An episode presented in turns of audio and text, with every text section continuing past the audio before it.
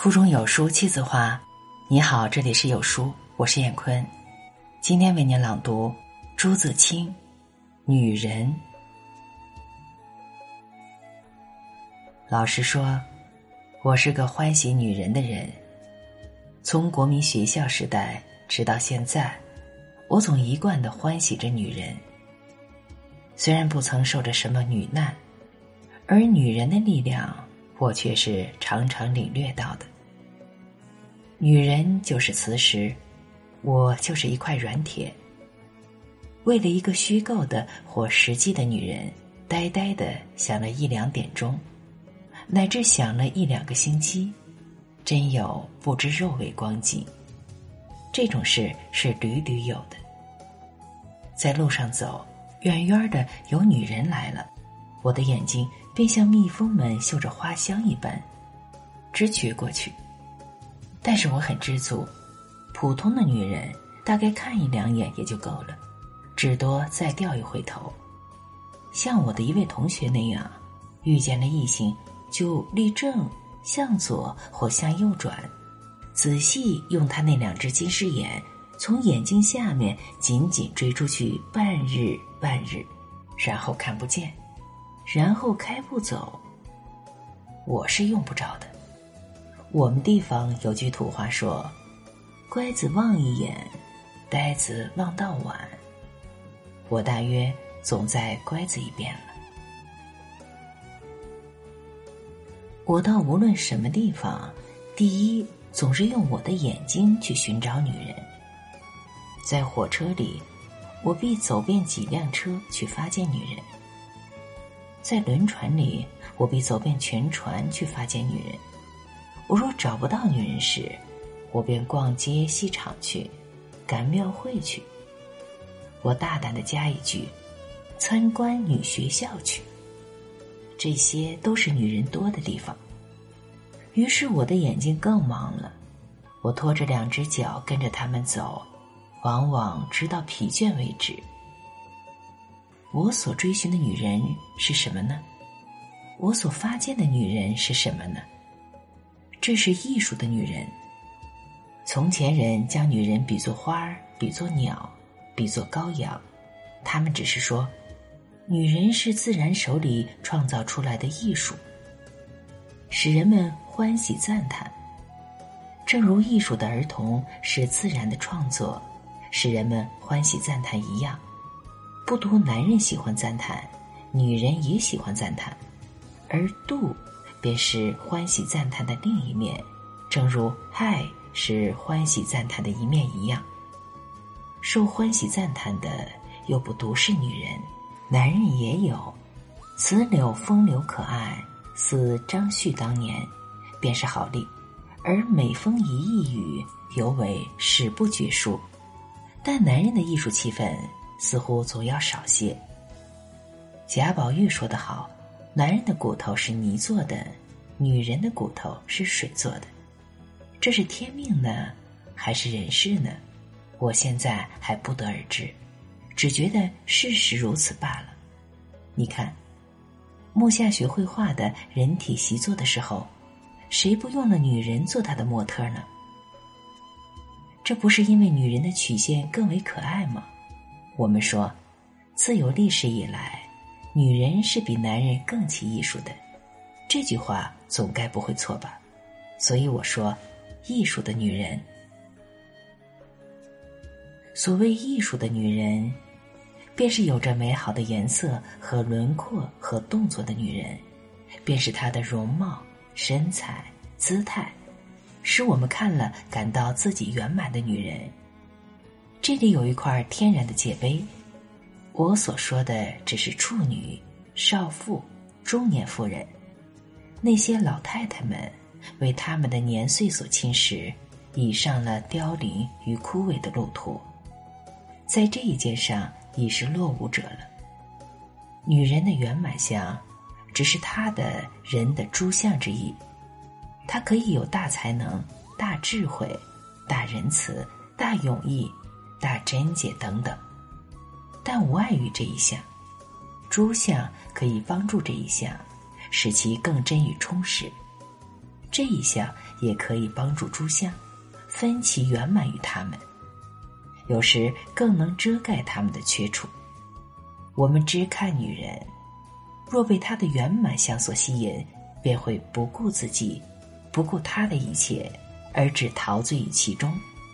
这个陶醉是刹那的，无关心的，而且在沉默之中的。我们只看女人是欢喜，而绝不是恋爱。恋爱是全班的，欢喜是部分的。恋爱是整个自我与整个自我的融合，故艰深而久长；欢喜是自我间断片的融合，故清浅而飘忽。这两者都是生命的趣味，生命的姿态。但恋爱是对人的，欢喜却兼人与物而言。此外，本还有仁爱，便是民胞物与之怀。再进一步。天地与我并生，万物与我为一，便是神爱、大爱了。这种无分物我的爱，非我所要论，但在此有虚地界碑。凡伟大庄严之相，无论属人属物，足以吸引人心者，必为这种爱；而优美艳丽的光景，则始在欢喜的域中。至于恋爱，以人格的吸引为骨子，有极强的占有性，又与二者不同。外君以人与物平分恋爱与欢喜，以为喜仅属物，爱乃属人。若对人言喜，便是蔑视他的人格了。现在有许多人也以为将女人比作花比鸟，比羔羊，便是侮辱女人。赞颂女人的体态也是侮辱女人，所以者何？便是蔑视他们的人格了。但我觉得，我们若不能将体态的美排斥于人格之外，我们便要慢慢的说这句话。而美若是一种价值，人格若是建筑于价值的基石上，我们又何能排斥那体态的美呢？所以，我以为只需将女人的艺术的一面作为艺术而鉴赏它，与鉴赏其他优美的自然一样，艺术与自然是非人格的，当然便说不上蔑视与否。在这样的立场上，将人比物，欢喜赞叹，自与殷喜的玩弄的态度相差十万八千里，当可告无罪于天下。只有将女人看作玩物，才真是蔑视呢。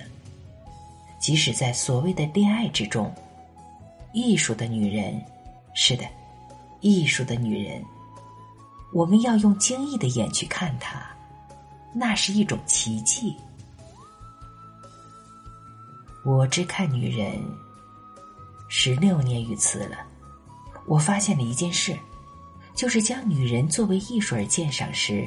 切不可使他知道，无论是生疏的，是较熟悉的，因为这要引起他性的自慰的羞耻心或他种嫌恶心，他的艺术味便要变稀薄了。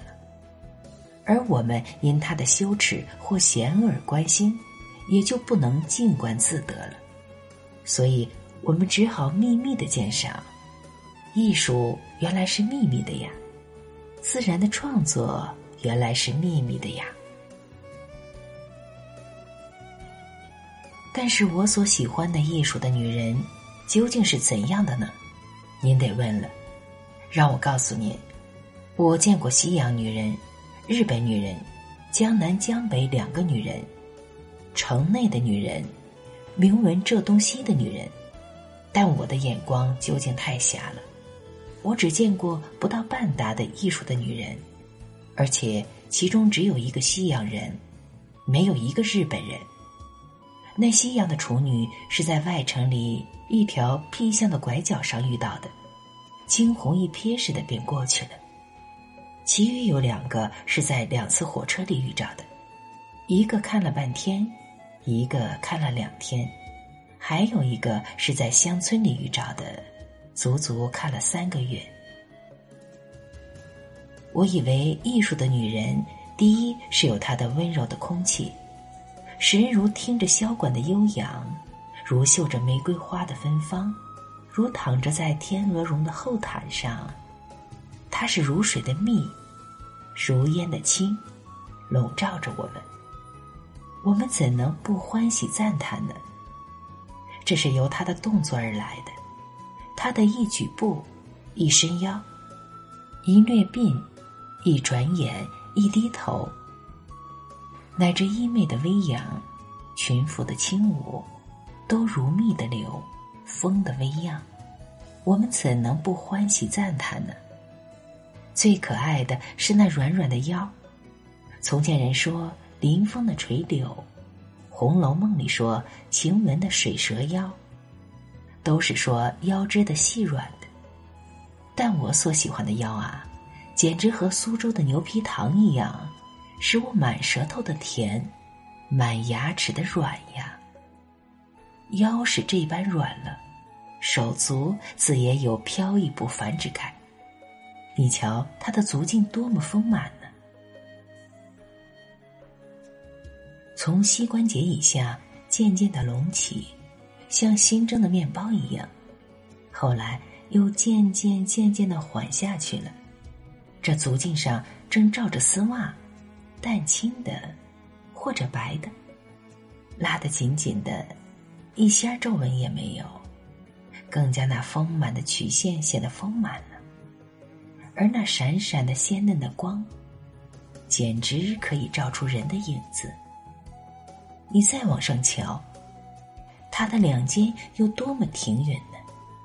像双生的小羊似的，又像两座玉峰似的，正像秋山那般瘦，秋水那般平呀。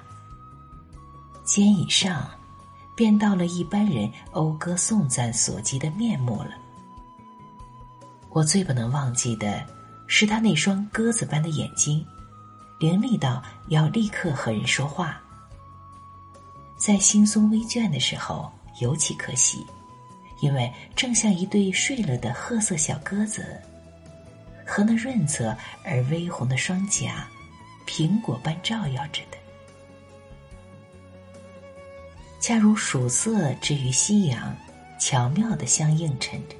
再加上那富额的稠密而蓬松的发，像天宫的乱云一般，点缀的更有情趣了。而他那甜蜜的微笑也是可爱的东西，微笑是半开的花朵，里面留意着诗与画与无声的音乐。是的，我说的已多了，我不必将我所见的。一个人一个人分别说给你，我只将他们融合成一个个的素描给你看，这就是我惊异的心，就是我所谓艺术的女子的心。但我的眼光究竟太瞎了，我的眼光究竟太瞎了。在女人的聚会里，有时也有一种温柔的空气，但只是笼罩的空气，没有详细的节目。所以，这是要由远观而鉴赏的，与个别的看法不同。若近观时，那笼统的空气也许会消失了的。说起这艺术的女人的聚会，我却想着数年前的事了。云烟一般，好惹人惆怅的。在 P 城一个礼拜日的早晨。我到一所宏大的教堂里去做礼拜，听说那边女人多，我是礼拜女人去的。那教堂是男女分坐的，我去的时候女座还空着，似乎颇遥遥的。我的遐想便去充满了每个空座里。忽然眼睛有些花了，在薄薄的香泽当中，一群白上衣、黑背心。黑裙子的女人，默默的、远远的走进来了。我现在不曾看见上帝，却看见了带着意思的这些安琪儿了。另一回在傍晚的湖上，暮霭四合的时候，一只插着小红花的游艇里，坐着八九个雪白雪白的白衣的姑娘，胡风舞弄着他们的衣裳，变成一片浑然的白。我想，她们是湖之女神，以游戏三昧，暂显色相于人间的呢。第三回，在湖中的一座桥上，淡月微云之下，倚着十来个，也是姑娘。朦朦胧胧的与月一起摆着，在抖荡的歌喉里，我又遇着月子儿的化身了。这些是我所发现的又一行。是的，艺术的女人，那是一种奇迹。好文章分享完了，愿你拥有美好的每一天。再见。